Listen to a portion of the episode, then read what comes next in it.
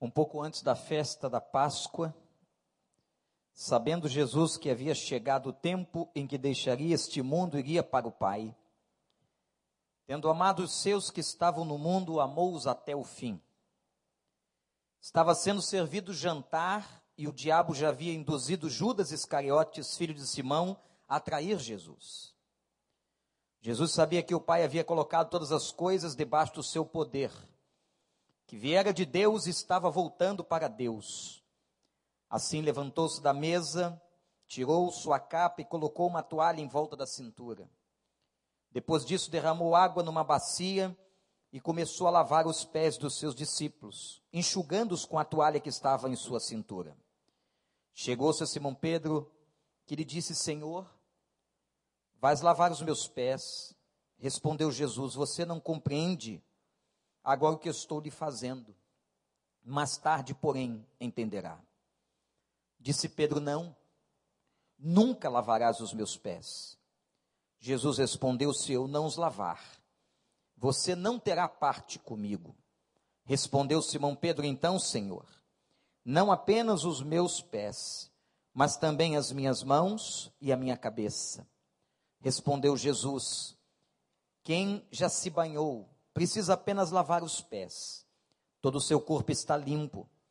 Vocês estão limpos, mas nem todos, pois ele sabia quem iria traí-lo, e por isso disse que nem todos estavam limpos.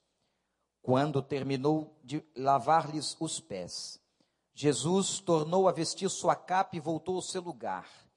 Então lhes perguntou: Vocês entendem o que lhes fiz? Vocês me chamam mestre senhor, e com razão, pois eu sou. Pois bem, se eu, sendo senhor e mestre de vocês, lavei-lhes os pés, vocês também devem lavar os pés uns dos outros. Eu lhes dei o exemplo para que vocês façam como lhes fiz. Digo-lhes verdadeiramente que nenhum escravo é maior do que o seu senhor, como também nenhum mensageiro é maior do que aquele que o enviou.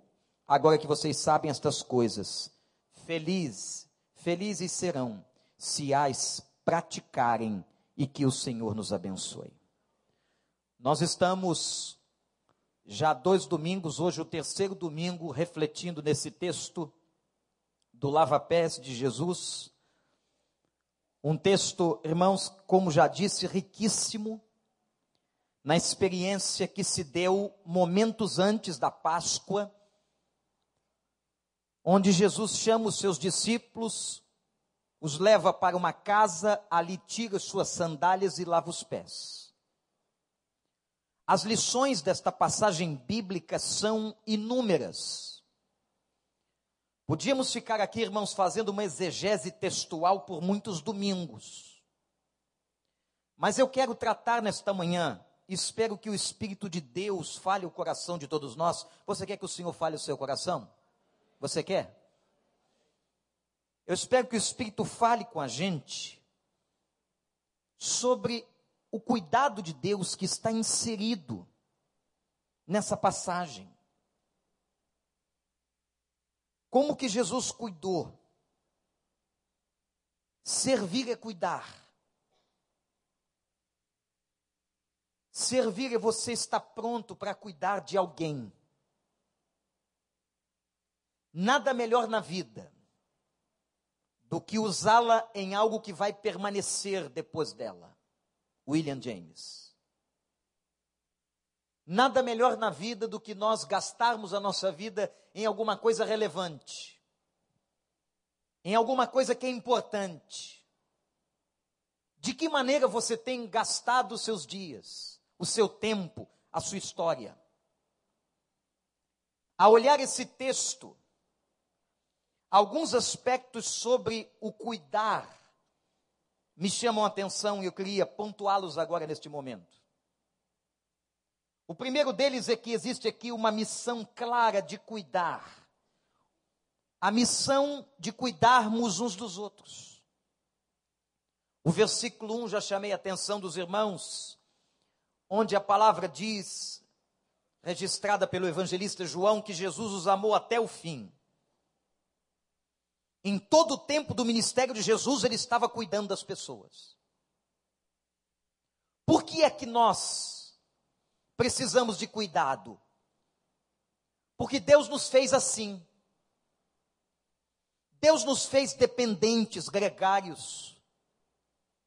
Existem alguns animais que, quando nascem, imediatamente quase, eles conseguem sobreviver. O ser humano não. Os nossos pediatras sabem disso. Que Deus providenciou um colo para cuidar de cada bebê, como eles subiram aqui hoje pela manhã para serem consagrados a Deus. Estavam sendo aconchegados e cuidados pelos seus pais. Gente, nós somos gregários. A vida do isolamento nunca foi de Deus. Uma pessoa só vive em isolamento por uma razão: se ela sofre de algum tipo de patologia psicológica. A possibilidade do isolamento é única, apenas se alguém está enfermo, porque nós fomos feitos para vivermos juntos. Nós fomos feitos gregários, vivemos em congregação. Se você não tem a igreja, por exemplo, como lugar onde você se congrega com outras pessoas, você rapidamente tem um outro lugar na sociedade onde você se reúne. Seja na sua academia, na sua universidade, no seu trabalho, no seu clube social, seja onde for, mas é tão importante que nós estejamos juntos por causa especificamente do cuidado. Como a gente precisa de cuidado. E não é só uma criança, não é só um adolescente, não é só um jovem. Nós precisamos de cuidado. Quem é que está aqui dentro deste santuário que não gosta de um chamego? Quem é que não gosta de um carinho? Pode ser que você tenha até dificuldade de receber carinho. Isso é uma questão de personalidade. O cara pode ter dificuldade, mas ele gosta. Quem é que não gosta de ser aconchegado no ombro, de receber um abraço? No momento de dificuldade, de crise, às vezes, gente, você chega num sepultamento, você chega diante de um leito de uma pessoa doente, você não precisa dizer nada. Basta você pegar na mão daquela pessoa enlutada, pegar na mão daquele doente, estar tá junto com ele, compartilhar calor, compartilhar um pouco da sua experiência, da sua vida, isso é restaurador. Pesquisas científicas feitas na Califórnia uns anos atrás certificaram de que pessoas que são cuidadas melhoram na sua saúde de maneira mais rápida. Aqueles que são deixados no isolamento, no abandono, na orfandade, essas pessoas têm muita dificuldade de sobrevivência emocional. Mas aqueles que são tratados especialmente pela família, atenção a isso, a família é como o principal centro cuidador das pessoas. Aqueles que são tratados especialmente pela família, eles têm nos momentos mais difíceis uma probabilidade muito maior de cura e de transformação das suas vidas. Isso é pesquisa científica recentemente feita na Califórnia. Nós temos uma missão, e aqui está um dos grandes propósitos da igreja: cuidar. Qual é o nosso slogan desses próximos três meses que já começamos? Juntos somos melhores, cuidando. De novo, só as irmãs agora. Vamos lá? Os homens, juntos somos melhores, cuidando. Todo mundo de novo, juntos. Qual é a missão que nós temos na terra? Para que fomos salvos? Por que, que Deus, quando salvou cada um de nós, não nos arrebatou e nos levou para o céu, mas nos deixou aqui? Por que estamos aqui? Quais são os propósitos de Deus para a nossa vida? Para que existimos? A verdade é que nós vamos entender, meus irmãos e irmãs, que a vida de uma pessoa só passa a ter sentido quando ela compreende que ela vive para servir e para cuidar. Essa é a nossa prioridade. Esse é o nosso foco. Mas sabe qual é o problema da nossa natureza? Olha para mim. É que nós, eu e você, eu e você, nós gostamos de ser servidos. A nossa natureza egocêntrica. E a gente faz isso até com a igreja. As pessoas vêm à igreja muitas vezes buscando serem servidas. Aqui elas precisam ser servidas. Elas precisam receber. Não entendem que o movimento da igreja e que a igreja é um lugar de compartilhamento mútuo. Você pode ministrar cuidado lá no estacionamento. Você pode ministrar cuidado antes do culto começar, orando por uma pessoa. Você pode ministrar cuidado na recepção da igreja. A turma que agora está no recriança e no berçário da igreja, enquanto muitos pais estão aqui no templo cultuando, essas pessoas estão ministrando cuidado aos nossos filhos. Mas nós que ministramos cuidado também merecemos e precisamos de cuidado. O compartilhamento e o cuidado na igreja é um aspecto mútuo, meus irmãos. A igreja precisa entender que ela é uma família de cuidado mútuo. E isso Deus está trabalhando na mente da gente nesses dias, através desse texto. Como Jesus cuidou.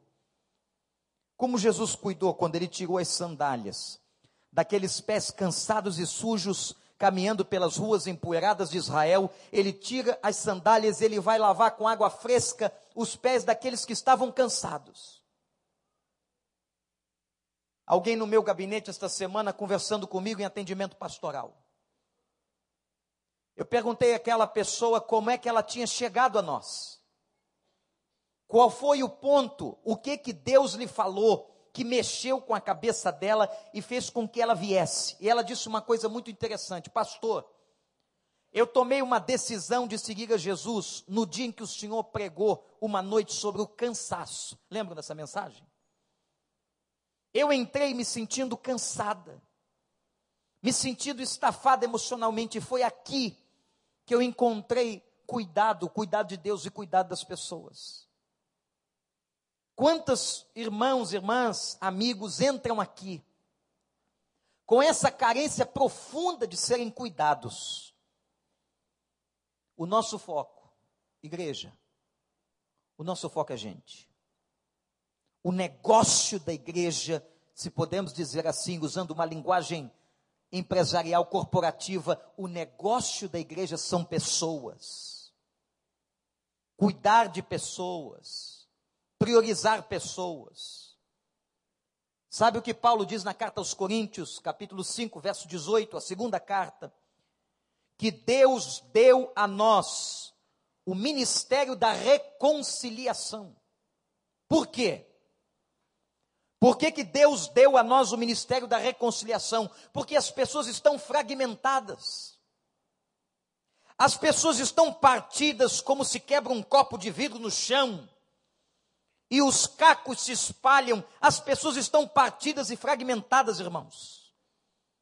Elas estão fragmentadas com elas mesmas, perderam muitas a identidade, estão fragmentadas em relação a Deus, estão partidas nos seus relacionamentos, e a Bíblia vai dizer que nós, como povo de Deus, como igreja do Senhor, temos este ministério de reconciliação, de ajudá-las a encontrar a Deus o Deus que junta os cacos, o Deus que cola os cacos, o Deus que restaura, o Deus que transforma, o Deus que modifica, o Deus que faz uma pessoa caída ficar em pé novamente pelo poder do Evangelho do nome de Jesus. Isso foi dado a nós, isso foi dado a mim, foi dado a você. Nós temos um ministério de cuidado. E às vezes na igreja sentamos do lado de alguém, não sabemos o nome, porque no culto no culto a gente está olhando para frente. No culto a gente está sendo guiado por um ministrador que nos leva à adoração. Esta é a função daquele que dirige um culto. Aquele que está aqui ministrando louvor, ou dirigindo cada parte do culto, tem uma missão única de levar a congregação à adoração coletiva. E às vezes nós não temos tempo deste compartilhamento, dessa troca. É por isso que estamos falando tanto dos PGs, dos pequenos grupos. Onde você que está na igreja vai encontrar uma família pequena, onde você pode chorar, pode colocar o seu ombro, pode abrir seu coração, pode trocar suas experiências, pode ser cuidado. Aqui nós não temos esse tempo, não temos esse contexto na grande congregação, na celebração coletiva. Mas o ministério que recebemos do Senhor o ministério que cada um está tendo nas suas mãos como crente em Jesus Cristo, é o ministério da reconciliação.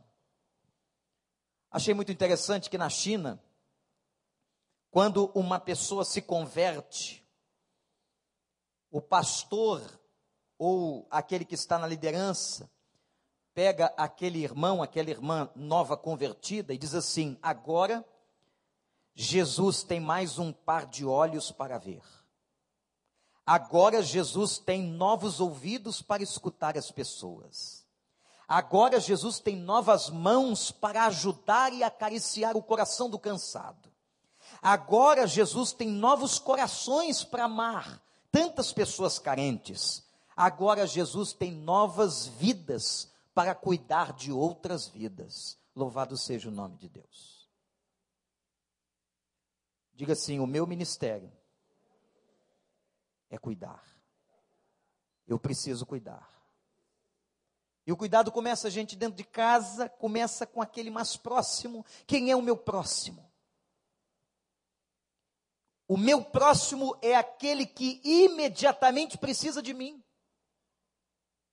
A definição de próximo é aquele que imediatamente precisa de mim, numa linha telefônica, ao lado de casa, numa situação específica. Mas eu quero entrar num ponto da nossa reflexão nesta manhã sobre os impedimentos para cuidar. O que é que nos impede de cuidar, de servir? Olhe para o texto no versículo 2, você vai ver um, um versículo muito incômodo aqui. Uma experiência difícil para Jesus. Era momentos antes da Páscoa. O Senhor estava naquele momento de lição, de ensinamento. Mas a Bíblia diz, registrado por João, que o diabo colocou no coração de Judas a traição. Interessante. O diabo plantou no coração de Judas e Judas aceitou a plantação. Eu sempre tenho dito à igreja, aos irmãos, que o diabo não peca por nós. O ministério do diabo é a tentação. Ele planta sementes, ele joga dardos, ele provoca você mas quem vai aceitar ou não aceitar isto é você. E há uma fórmula bíblica extraordinária para se vencer isso. Como é que se vence a tentação? A Bíblia diz: resisti ao diabo e ele fugirá de vós. Repita esta frase, esse versículo comigo: resisti ao diabo e ele. De novo, igreja: resisti mas Judas não resistiu, aquilo era muito forte e plantou no coração de Judas, Satanás plantou traição, rebelião, revolta contra o mestre. E meus irmãos, depois de três anos juntos, eu quero que você imagine agora a cabeça de Jesus, Três anos deu a vida, três anos amou, três anos cuidou. Ele deu um cargo importante a Judas, ele era uma espécie de tesoureiro. Ele cuidava do sustento dos doze. Ele recolhia as ofertas que as mulheres pegavam e ele administrava o dinheiro. Vejam que ele era uma pessoa importante no grupo dos doze. Mas ele agora tem um coração que quer trair, que quer enganar e o que me impressiona e a lição que o mestre nos deixa é que Jesus não se deixou impressionar por aquele fato. Ele não deixa de servir aos outros, ele não deixa de cuidar dos outros. Gente, meus irmãos, havia um movimento satânico naquela sala. Talvez alguém mais sensível espiritualmente pudesse sentir opressão naquela sala onde eles estavam opressão do inferno já entrou num lugar onde você sente opressão? Eu já. Você percebe que tem alguma ação maligna naquele lugar. O diabo não toca em você porque você é templo do Espírito Santo de Deus. Aleluia. Mas a opressão está ali, ações malignas estão ali, provocações do inferno, havia opressão naquele lugar. Aquilo podia estar perturbando ou podia ter perturbado a mente de Jesus, mas ele não se deixa contaminar. O fato é que ele continua cuidando, ele continua se ajoelhando, ele continua tirando o seu avental, ele continua lavando os pés dos discípulos, apesar de toda opressão naquele momento. E aí Deus me deu uma visão do texto. Porque Judas podia ter sido impedimento. Eu fico pensando, quais são os nossos impedimentos para cuidar das pessoas? Eu quero apontar para os irmãos alguns impedimentos. O primeiro impedimento que nós temos no coração é quando nós estamos centrados em nós mesmos egoísmo. É da nossa natureza caída. Essa natureza que Paulo diz assim: o bem que eu quero eu não faço, mas o mal que eu não gostaria de fazer está sempre diante de mim. Essa natureza que Paulo vai dizer, miserável homem que sou, quem me livrará do corpo desta morte? Gente, nós temos esta natureza. Negar esta natureza caída, pecaminosa, é não estar atento a uma espiritualidade saudável. Nós somos inclinados ao erro. Se você provocar a sua carne, olha para mim, guarda isso. Se você provocar a sua carne, você cairá. Nós não temos forças em nós mesmos. Nós precisamos de Jesus. Nós precisamos do Espírito Santo, aquele que está em pé cuide para que não caia. Aquele que pensa estar em pé, cuidado para não cair. Nós precisamos de Jesus. Nossa natureza inclinada é fraca, ela é egoísta. Nós somos egoístas e você sabe muito bem disso. Você sabe o quanto você é inclinado ao egoísmo. O quanto o coração da gente é egoísta. Você pega uma criança tão pequena, você entende o pecado original ali ela não conviveu muito, mas ela tem na sua natureza, numa fase da sua infância, aquele egoísmo latente diante da gente. O mundo gira em torno dela. E quando a gente fica grande, ou pelo menos fica mais velho, a gente simplesmente mascara o egoísmo. Não é que o egoísmo desapareceu, não. Nós continuamos egoístas. Ai de nós se não for o Espírito Santo. Ai de nós.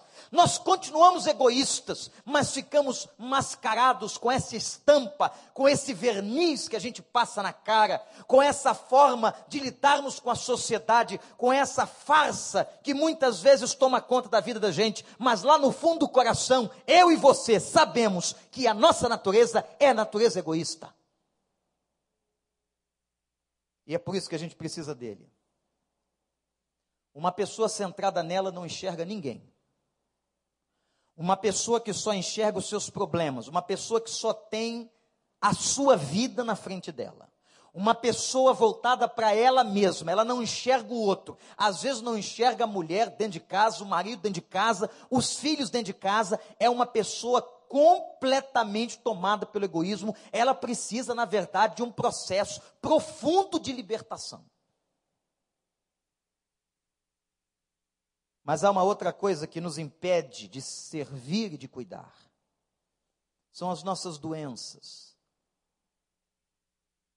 As nossas doenças nas três principais áreas da vida, sejam físicas, emocionais ou espirituais, mas há uma doença na emoção humana que tem chamado a atenção da ciência, irmãos. A baixa autoestima a baixa autoestima é um problema muito maior do que a ciência imaginava. Uma pessoa que tem uma estima, uma autoestima baixa, ou uma pessoa que se superestima, não vendo as suas fragilidades, isto é, ela tem um desequilíbrio na sua ótica em relação à sua própria vida. Esta pessoa é uma pessoa comprometida. E uma pessoa comprometida na sua estima, ela tem consequências terríveis na vida. Não pensa que é só uma questão de infância, não. Quando nós contemplamos agora este massacre que o Wellington promoveu lá em Realengo, e quando nós agora vamos tomando conhecimento dos vídeos, das declarações, você vê ali uma mente patológica sim, e você percebe ali um problema grave de autoestima. De uma rejeição de alguém que não pôde cuidar dele, ou de uma pessoa que não teve cuidado, que não recebeu cuidado. Eu tenho visto que Satanás tem trabalhado muito e muito severamente na autoestima de muitos crentes, impedindo-os de servir. Porque se você tem um problema com a sua autoestima, eu não consigo, eu não faço, eu não chego, eu não posso, eu não tenho capacidade, você paralisa no seu potencial. A pessoa que tem problema com autoestima, ela vai achar sempre que alguém faz melhor do que ela. Conhece alguém assim? Talvez eu esteja falando até de você mesmo. Sempre achando que o outro vai ser superior sempre achando que o outro consegue mais do que você, que as pessoas não olham para você. Se tem um grupo de pessoas falando, elas estão falando de você, não é isso? Como se você fosse o centro negativo do mundo e das relações. Gente, é um problema grave, é uma enfermidade psíquica, emocional muito séria. A autoestima nos deforma e nos impede de cuidar e de servir. Eu não posso fazer um, um tratamento psicológico coletivo aqui. Mas eu quero dizer para você que há alguma coisa que você pode começar a fazer. Se você consegue reconhecer que você tem na sua vida um problema grave com a sua autoestima desde a infância, se você reconhece esta fragilidade, há um ponto de partida no qual você pode começar a trabalhar a sua vida. E esse ponto de partida é o seguinte: você, olha para cá, você vale muito, você é importante para Deus e você valeu o sangue do cordeiro vertido no Calvário. Você é uma pessoa tão estimada pelo Senhor que Ele é capaz de tratar na particularidade a sua vida como ele foi capaz de encontrar aquela mulher samaritana? Gente, aquela mulher ia para a água meio-dia. Vai estudar o texto e você vai ver que nenhuma mulher em Samaria pegava água meio-dia, pegavam no final da tarde por uma razão: o calor era muito grande. E como eram as mulheres que levavam as latas d'água na cabeça?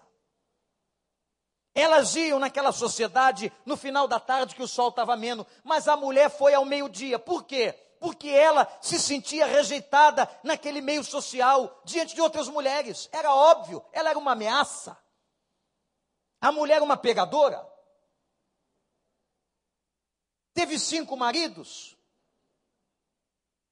E o que ela estava vivendo não era seu marido. Você, mulher, gostaria de ter a presença dessa mulher com você? Daqui a pouco ela se oferecendo tomar um café na sua casa? Perguntando para você se você é casado, se você tem marido. Você pensando, já foi tão difícil arrumar, agora ainda tem que compartilhar. A mulher vai ao meio-dia. Ela é uma mulher rejeitada. Ela é uma mulher com problema de estima. E Jesus vai na particularidade e cuida. O mesmo caso daquela mulher pega em flagrante adultério. Imagine a humilhação daquela mulher. Jesus vai e cuida. Quando Jesus entra na casa de Zaqueu, ele era ladrão. Ele roubava, ele fazia falcatrua no Estado, ele ficava com parte dos impostos. Ele sabia disso. Quando Jesus entra na sua casa, a humilhação. E Jesus vai e cuida. Por quê? Porque o Evangelho não é um Evangelho que pisa e que destrói, o Evangelho é o Evangelho da restauração e da vida.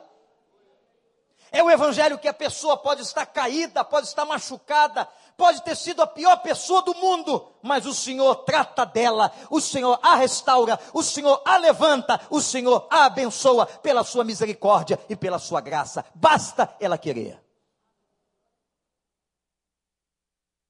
O problema da autoestima tem destruído muito a vida de tanta gente. Como também doenças na alma ou na espiritualidade, gente imatura gente que não compreende essa palavra. Quando Jesus curou a sogra de Pedro, existe um, um versículo, depois da operação miraculosa do Senhor, que é fantástico. E diz assim: E logo após Jesus ter curado a sogra de Pedro, imediatamente ela passou a servir. Uma pessoa adoecida, seja física, seja nas suas emoções, com uma autoestima pisada, ou qualquer outra doença no campo emocional, ou espiritualmente adoecida, ela tem tremenda dificuldade em servir. Quando você sair daqui hoje de manhã e hoje à noite, a igreja tem promovido feiras ministeriais. O que, que é isso? O que, que significa a palavra ministério? Palavra que ganhou uma conotação diferente. Quando você pensa no ministro, você pensa no ministro de Estado. E é verdade, um homem importante, colocado pela presidência da República num cargo fundamental para o país. Você pensa num homem elevado, numa pessoa muito capaz, ocupando uma função tão séria. É verdade, mas a palavra ministro é a mesma palavra e tem o significado de servo. O ministro de Deus ou o ministro de Estado igualmente são servos.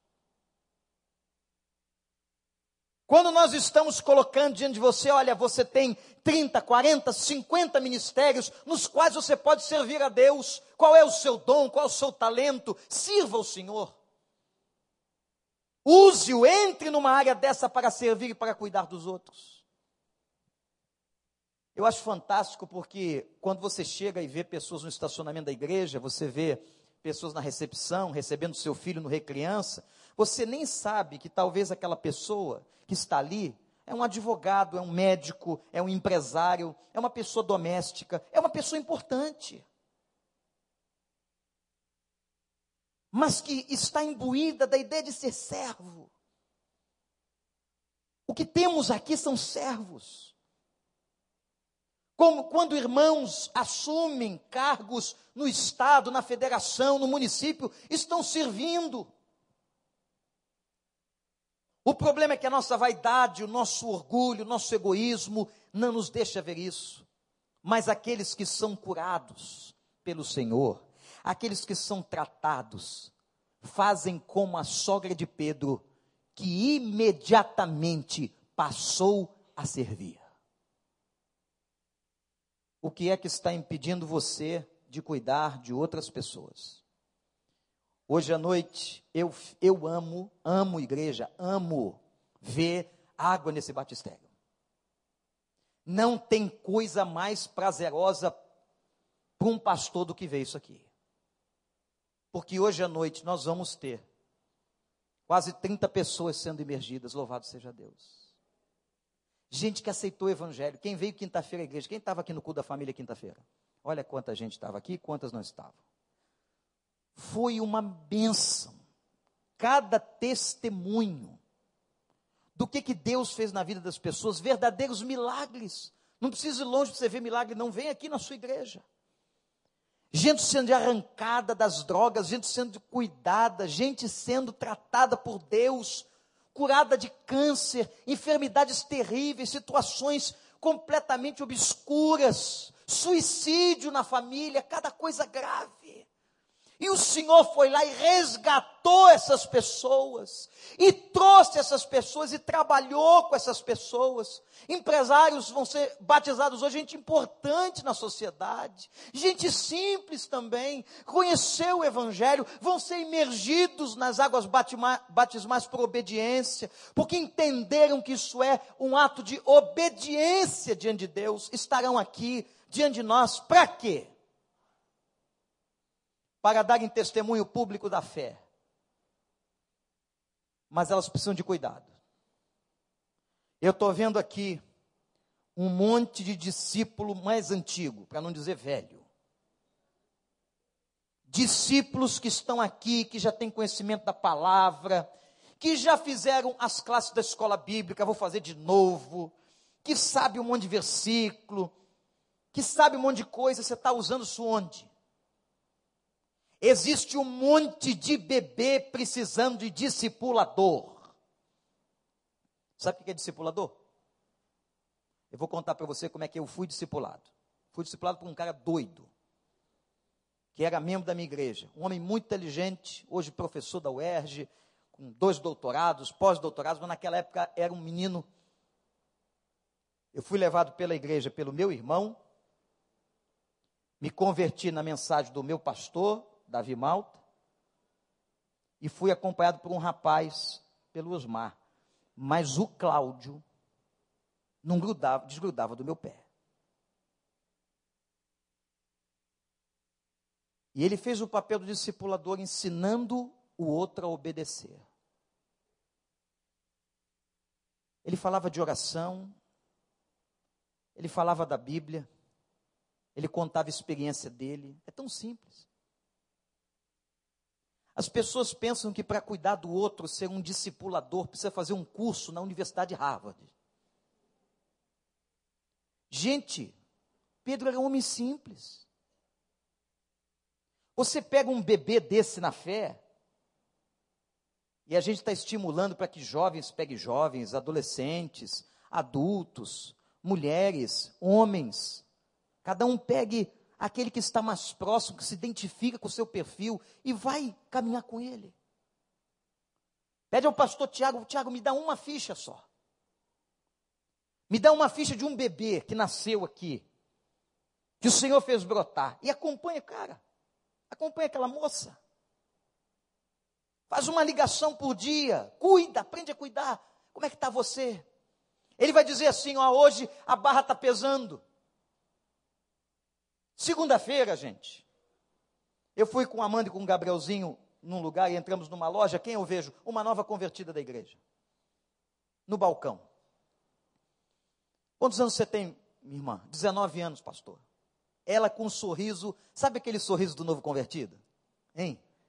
Aquela pessoa que está livre, que recebeu Jesus, que não sabe ainda de algumas doenças, né, que tem no meio da igreja, ela ri daqui até aqui. Né? Ela feliz, quando ela me viu, os olhinhos brilhavam e a gente ficou conversando um pouco. E aí eu fiz uma pergunta para ela, que eu faço sempre a jovens novos convertidos, porque eu sei o que eu passei. Eu perguntei assim: e aí? E os seus pais? Eles estão gostando que você está vindo na igreja? Ela baixou a cabecinha e disse: Não, pastor. Não. Eles não me querem na igreja. Eu já ouvi, não dessa jovem, mas de uma outra pessoa, dizer que o pai fez a seguinte declaração: prefiro minha filha numa boate da noite do que na igreja evangélica. Ele prefere a filha pertinho da cocaína, do estupro, da gravidez indesejada. Ele prefere a filha assim. Deus tenha misericórdia dela e coloque juízo na cabeça dele. E aquela menina falou para mim, pastor, meus pais estão criando dificuldade. Ela precisa ser acompanhada. Os meus também criaram dificuldades. A minha avó teve coragem de fazer uma declaração que foi inesquecível. Depois se converteu com 86 anos. No leito já quase de morte, ela tomou uma decisão e confessou Jesus. Mas ela disse: a partir de hoje, você foi para a igreja evangélica, você não é mais meu neto. Me deserdou com 14 anos, perdi toda a herança, a família não tinha nada.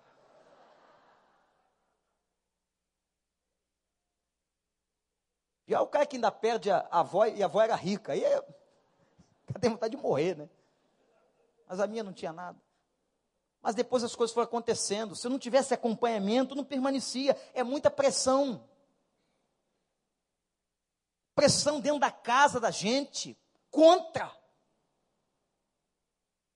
E depois que eu tomei pé espiritual da coisa, eu vi que a minha casa tinha opressão lá dentro, tinha imagem de todo lado. Eu tinha visto. Já contei isso aqui anos atrás. Minha mãe recebeu entidades dentro de casa. Precisava de uma limpeza, só a graça de Deus. Olha a pressão. Se não chega um discipulador do lado de uma pessoa dessa para cuidar, o diabo vai, sabe aquela parábola? Rouba semente. Eu quero desafiar vocês, irmãos irmãs, nesse tempo de cuidado. Deus está falando ao nosso coração. Vamos cuidar das pessoas. Que pensam ver um grupo, um PG visitando no hospital, numa hora de tristeza, na perda de um parente, o conforto. Vamos cuidar dessas pessoas. Peço uma ficha ao pastor Tiago.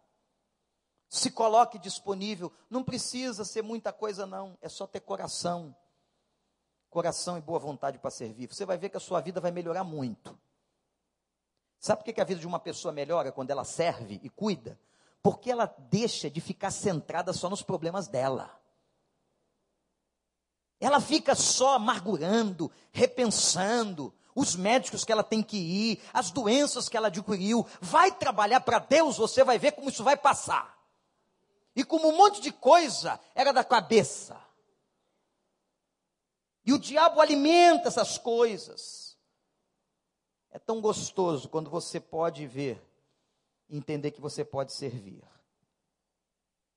Eu quero desafiar os irmãos a que nós possamos servir em nome de Jesus. Cuidar. Tem muita gente para nós cuidarmos. Isso é igreja. Último aspecto sobre o cuidado que eu quero trazer nesta manhã é sobre o poder de cuidar. Porque uma das coisas que o inimigo faz com a gente na autoestima é dizer assim: você não tem competência. Você é o incompetente para cuidar dos outros. E olha para mim, sabe o que ele gosta de fazer? Ele gosta de lançar no teu rosto o pecado. Você você vai fazer isso, você vai cuidar de alguém, mas olha, aí ele apresenta para você a lista de todos os seus pecados. Já aconteceu isso contigo? Que você está no momento da vida e vem na cabeça todos os pecados que você cometeu? Aí quando ele fizer isso, diz a ele, diz para ele assim, rapidinho, não tem que conversar com o demônio não, mas fala rápido para ele: "O sangue de Jesus me purifica de todo pecado". Sabe? Aprendeu a frase? Então repete: "O sangue me purifica. De novo, igreja, com força. O sangue.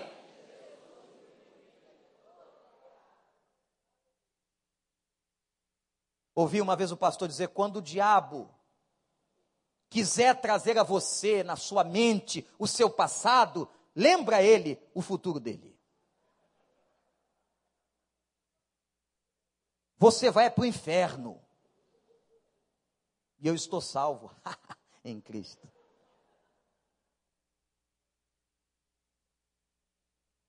Versículo 3 de João 13 diz que Jesus sabia que o Pai havia colocado o quê? Todo, todas as coisas debaixo do seu, do seu quê? Olha para o texto, verso 3, fechou a Bíblia por quê? Não acabou o sermão? Jesus sabia que o Pai havia colocado todas as coisas debaixo do seu poder. Quem é que sustentou Jesus no deserto? Diante do diabo foi o poder. Quem é que fez ele continuar apesar de Iscariotes? Foi o poder do Espírito. A palavra poder aqui é a palavra dínamos, que é a mesma palavra grega para dinamite. Foi esse poder dinamitador que fortaleceu, que capacitou Sabe o que diz Atos 1:8? E recebereis poder quando descer sobre vós quem? O Espírito Santo. Quem aqui já recebeu o Espírito Santo da promessa no dia que aceitou Jesus? Levanta a mão bem alto. Recebeu? Então você está revestido com o poder do alto. Há poder na sua vida. E por causa deste poder, Paulo diz assim: Eu posso todas as coisas naquele que me fortalece. Conhece o versículo? Repete comigo: Eu posso naquele. De novo, igreja, eu posso. Eu posso. Há um poder sobre a tua vida, você que aceitou o Evangelho, e esse poder é que te sustenta, é que te guarda e que te capacita. Não é academia nem um seminário que capacita o crente, não. A academia é uma universidade, o seminário é uma escola teológica. Quem capacita o crente é o Espírito Santo. Por isso que tem gente simples no meio de nós com tanto poder. Ontem, meus irmãos, eu cheguei hoje de manhã de Vitória, fui falar num congresso de despertamento espiritual. Por isso que eu estou meio retado. Mas o pastor disse assim no final do congresso: vem aqui, irmã, não sei quem, esqueci o nome dela, vai orar pelo pastor. Uma negona dos 100 quilos, um bico. Meus irmãos, a mulher orava. botou a mão nas minhas costas. E eu estou elétrico até agora.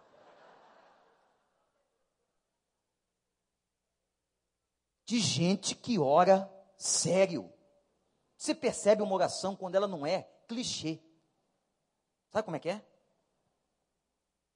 Aquela oração que a gente faz que é forminha. Tem até oração do santuário, não é? É aquela toda formatadinha, mas tem oração. Que o cara começa a falar com Deus de verdade, o negócio pega fogo. Pessoa com autoridade espiritual. É esse poder que nos fortalece, que nos guarda. Quando ela acabou de orar, eu disse, irmã, continua orando por mim a vida toda. Uma oração séria dessa, concentrada, era suco puro da fruta. E o detalhe, gente, é que Paulo diz assim: apesar das nossas fraquezas, Deus escolheu as coisas fracas. Quando estou fraco, aí, 2 Coríntios capítulo 12, versículo 10. O que é fraqueza aqui? Agora vamos fazer uma correção. Não pensa você que fraqueza no texto de Paulo é pecado. Ah, a minha fraqueza é adultério, eu tenho essa fraqueza. Mas a graça do Senhor, a força do Senhor virá sobre mim. Não é isso não. Fraqueza não é deformação de caráter no texto. Fraqueza aqui são limitações. Quando estou fraco, isto é, quando sou ou estou limitado, aí me torno forte. Quando sou incapaz, ele me capacita. Quando estou ali na minha limitação pessoal como indivíduo, ele vem com seu espírito e age com poder. É limitação. E Deus é especialista em usar gente fraca.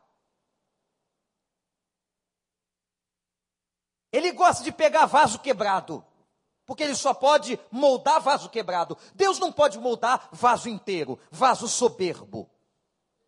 Vaso que não tem problema, vaso que não tem defeito. Não, ele só pode moldar vaso quebrado. Fiquei me lembrando de um monte de gente na Bíblia que Deus usou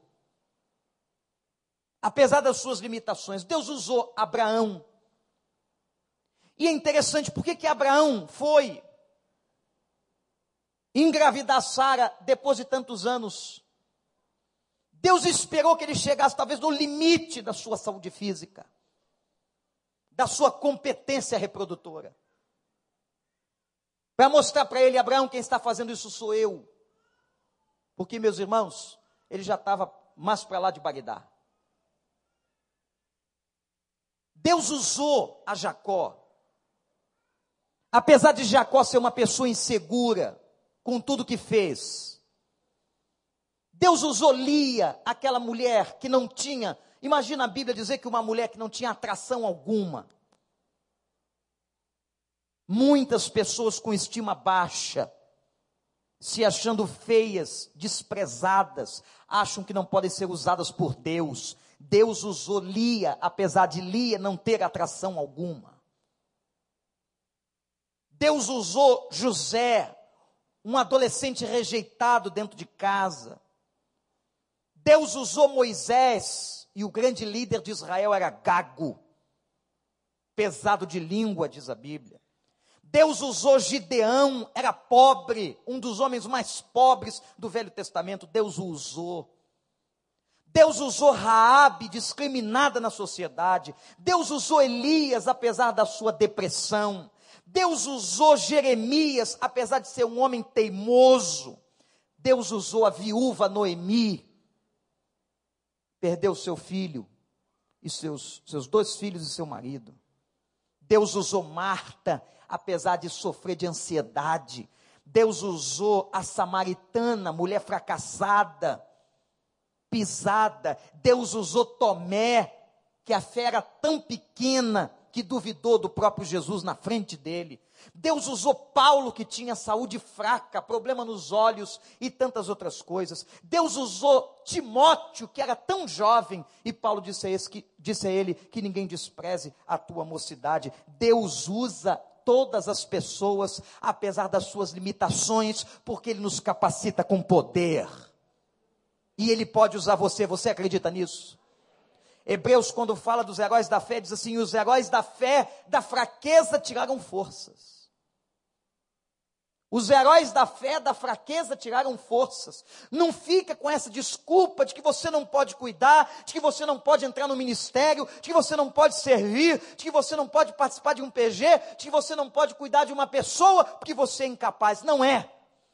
A graça de Deus se aperfeiçoa na fraqueza. E quando Jeremias disse, pai, eu não posso pregar que eu sou uma criança. Deus repreendeu, disse: Não fala isso, porque quem vai colocar as palavras na sua boca sou eu. Eu vou te capacitar, porque a quem chamo, eu capacito. Sabe por que, que Deus gosta de gente fraca? Gente como eu e você. Eu sou tão fraco como você. Sabe por quê? Primeiro, porque a gente aprende dependência de Deus.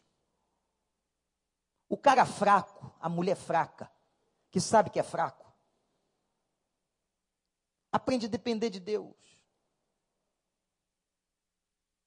Quando Gideão foi para aquela batalha que vocês conhecem no Velho Testamento, era um soldado de Israel para 450 soldados dos midianitas. Dá para ganhar uma briga dessa?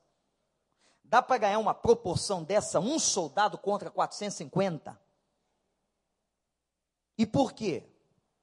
Que Deus queria mostrar para ele, Gideão, Gideão, quem vai te dar a vitória sou eu.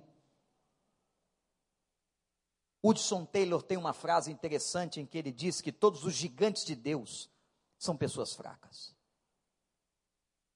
Todos aqueles que foram grandes homens de Deus é porque eram fracos. E Deus, na sua graça, os abençoou. Os fracos dependem de Deus. Outra coisa interessante sobre os fracos é que a fraqueza nos aproxima uns dos outros. O Rick Warren diz uma coisa tão interessante. Ele diz que os pontos fortes da vida da gente criam competência, mas que os pontos fracos da vida da gente criam comunidade. É na comunidade que a gente vê que aqui nós somos iguais, fracos, estamos em tratamento, estamos sendo aperfeiçoados, santificados pela graça. É aqui que nós percebemos que nós somos iguais uns aos outros, que nós somos fracos. E eu vou dizer uma coisa para você.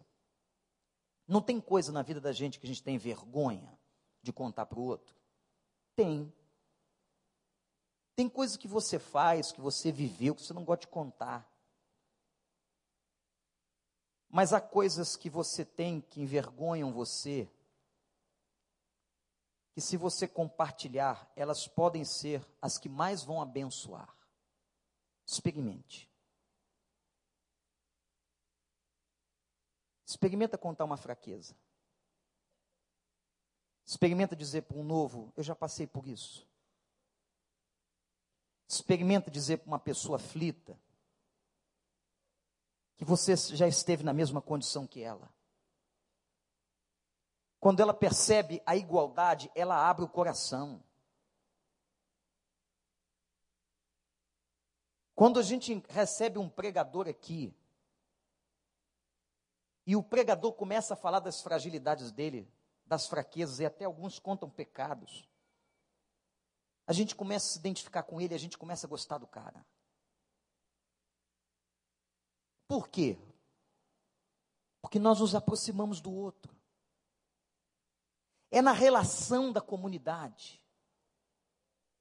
É na igualdade, é no compartilhamento uns com os outros.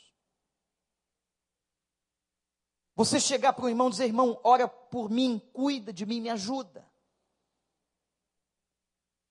E o irmão dizer para você: Eu já passei por isso, eu quero te ajudar. Eu quero te mostrar o caminho que encontrei. Quem sabe pode ser o seu caminho.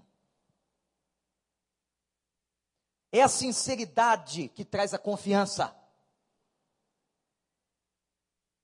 O que faz uma pessoa se tornar amiga da outra, íntima da outra, é a sinceridade. Ninguém abre coração para uma pessoa falsa. Ninguém abre o coração para uma pessoa altiva. Ninguém se sente seguro em abrir o coração para uma pessoa que não se parece humana. Mas quando você é humano, quando você chora junto, quando você compartilha, aí você se identifica. Sabe qual é o nosso problema? É que nós queremos impressionar as pessoas. E a gente, para impressionar as pessoas, a gente coloca um monte de máscaras sociais. Mas Jesus não nos chamou para impressionarmos as pessoas, Jesus nos chamou para influenciarmos as pessoas. Com a influência do Senhor e do seu poder. Portanto, eu quero lhes declarar que o poder que estava sobre Jesus naquela sala, apesar de toda a opressão do inferno, apesar do diabo ter colocado no coração de Judas a traição, ele não se intimidou, porque havia um poder sobre ele. Ele continuou cuidando, ele continuou tirando as sandálias, ele continuou lavando, ele continuou tratando os discípulos. Você não pode se intimidar, você precisa continuar servindo e cuidando, porque para isso você foi salvo e eu fui salvo. Fomos salvos e estamos aqui como igreja para cuidarmos uns dos outros. Essa é a beleza da igreja.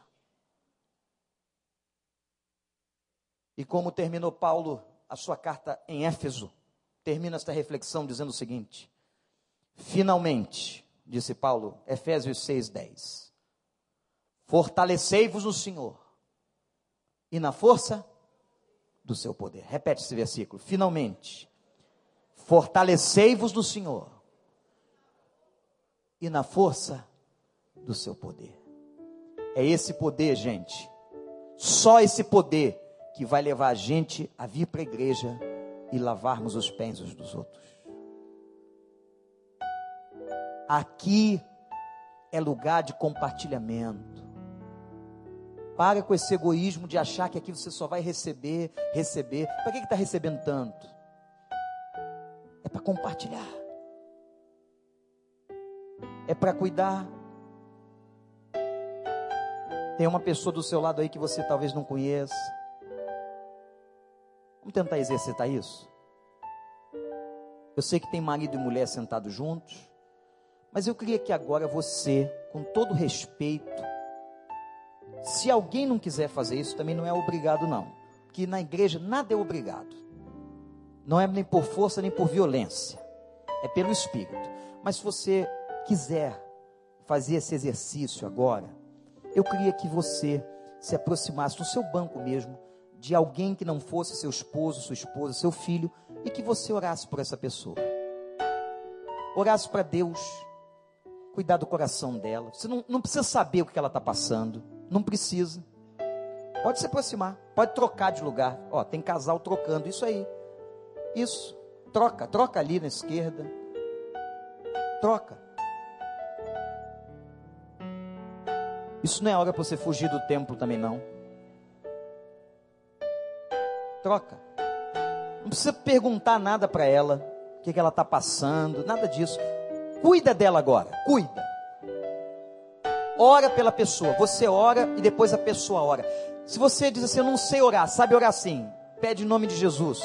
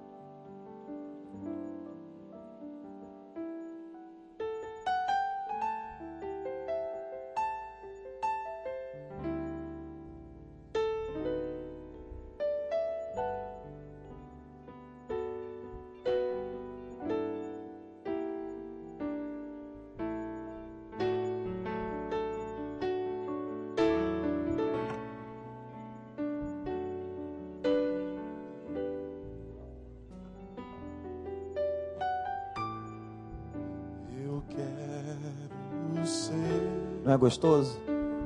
Não é gostoso você receber uma oração, orar pelo outro?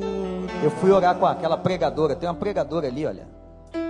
Se ela não tivesse ali, os surdos não entendiam o que eu falo. Não entendem, não escutam. Ela precisa, com a linguagem dos sinais, pregar para eles. É tão bom. Você quer entrar nesse movimento novo de ser um cristão melhor, que ministra cuidado, como Jesus lavou os pés. Fica de pé e vamos cantar esse cântico terminando o culto desta manhã.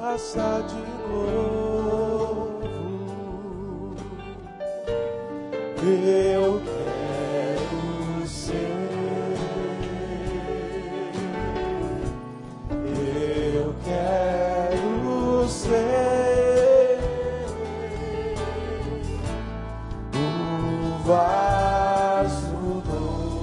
sei se o pastor Tiago está aí, se tiver, Como vem aqui. queres?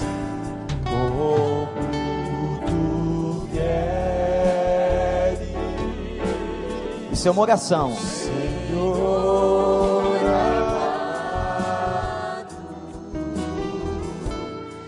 Tu és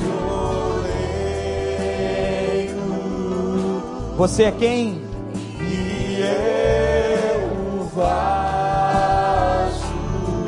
Vamos quebrar os paradigmas. Quebre a minha vida. Recomeçar.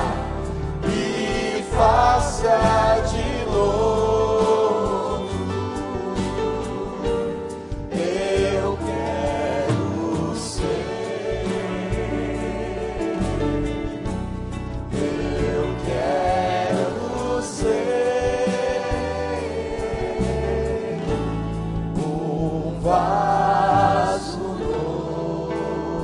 Tu queres, Senhor amado. Queres, Senhor amado. Você pode dar a mão abraçar quem está do seu lado? Juntar os bancos? Pode?